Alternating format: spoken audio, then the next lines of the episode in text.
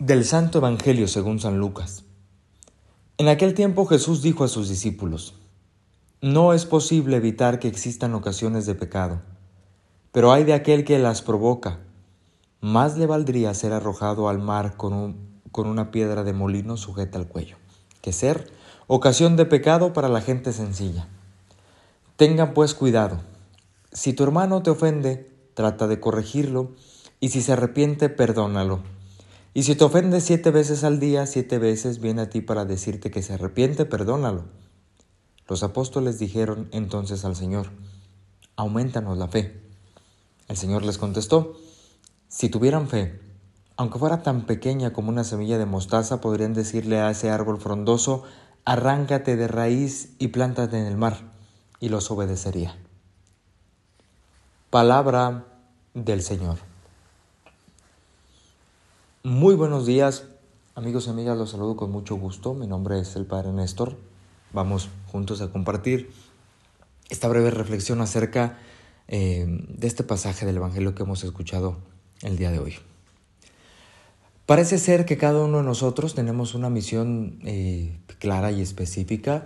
Algunos ya la han descubierto, otros van haciendo el camino para poder lograr aquella realización ¿verdad? Que les va dando plenitud, alegría y felicidad.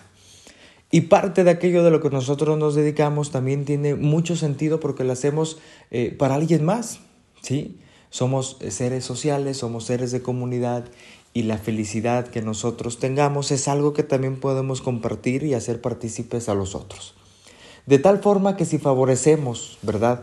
A, a alguna otra persona, a algún grupo, a alguna comunidad, a que logren también ese objetivo de plenitud, de felicidad, a que alcancen y logren plantearse firme y fielmente los propósitos que los vayan llevando gradualmente a crecer como personas, a crecer como cristianos, a crecer como personas eh, seguras y fuertes ante las realidades del mundo, nosotros vamos también abonando a esa misión tan particular de cada quien.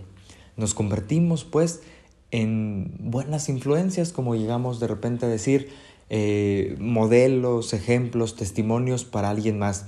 Y esto alienta, ¿verdad?, a cualquier persona a seguir adelante y a saber reconocer que hay alguien detrás de ti que viene siguiendo tus pasos. Qué bueno que nosotros nos dediquemos de alguna forma y manera a hacer el bien para que alguien más se motive a hacerlo. Pero también en ocasiones nos convertimos en esa mala influencia que tal vez vamos dañando la voluntad de otro más débil, ¿verdad?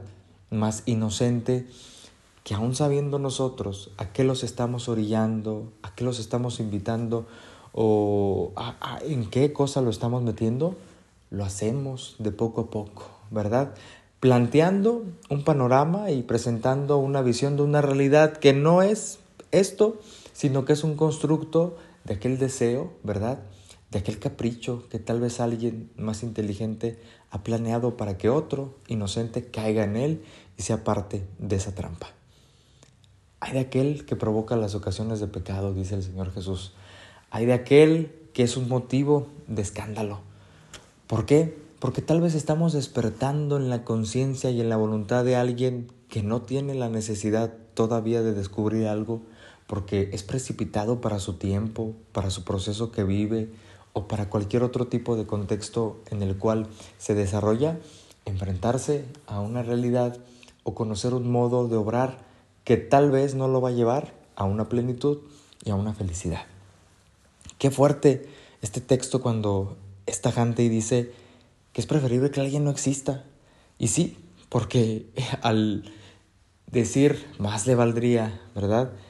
Colocarse esa piedra del molino, aventarse al mar, a que ande provocando, no a que ande presionando a la gente sencilla, a la gente noble a hacer, decir, eh, poner en tal cual situación, pues nada más le valdría no existir o desaparecer. Cuando nosotros nos llegamos a convertir en objeto de pecado, en modo en el cual nuestra conducta o algo más escandalice a alguien inocente, débil, vamos eh, abonando a que alguien más, ¿verdad?, no descubra una realidad plena y total que como hijo está llamado a significar. Y En este mundo y en este contexto, en esta sociedad en la cual nosotros vamos este, desarrollándonos, de repente nos encontramos con personas, ¿verdad? Que se convierten en seres peligrosos o seres dañinos, indeseables para una comunidad, porque son aquellos que van poco a poco con sus actos, con sus palabras, sembrando el mal, provocando discordia, provocando escándalos en alguien. No podemos, evidentemente, todos cerrar los ojos ante esta realidad, ¿verdad? Pero debemos de reconocer con responsabilidad cómo vamos a colaborar y a cooperar a que esto vaya disminuyendo. Una de las formas objetivas y claras es que siempre nos conduzcamos por aquellos caminos que Jesucristo nos invita. La verdad, ¿sí? La verdad nos hará señalar aquellas conductas que no son buenas para una sociedad o para una familia. La verdad nos hará también descubrir aquellas intenciones de alguien que disfrazado, ¿verdad? De una realidad aparente intenta engañarnos o engañar a alguien más. La verdad es algo que siempre tiene que salir y que nos tiene que acompañar para poder nosotros así dar testimonio y que ese testimonio se convierta en ejemplo, en vida, en gratitud.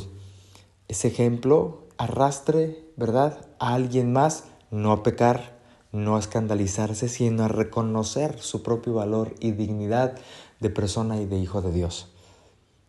Solamente de esta forma nosotros eh, podremos dar pasos grandes y firmes en nuestro crecimiento y en nuestro desarrollo. A veces nos falta dejar y abandonar todo esto en manos de Dios. No como alguien que busca un consuelo mediático, no, claro que no. No tendremos que decir, pues Señor, ayúdame como alguien que ya agotó todas sus posibilidades. Es esta petición la que se tiene que convertir en la primera y la más valiosa porque sabemos que algo de nuestra voluntad necesita un impulso divino, santo y sabio que nos ayude a responder, a actuar y a siempre poder nosotros eh, ser para los demás ejemplo y testimonio. ¿Por qué? Porque hemos encontrado y pretendemos seguir a alguien que nos ha dado esa verdad, Jesucristo. Esto ha sido Jesús para los millennials. Nos escuchamos hasta la próxima.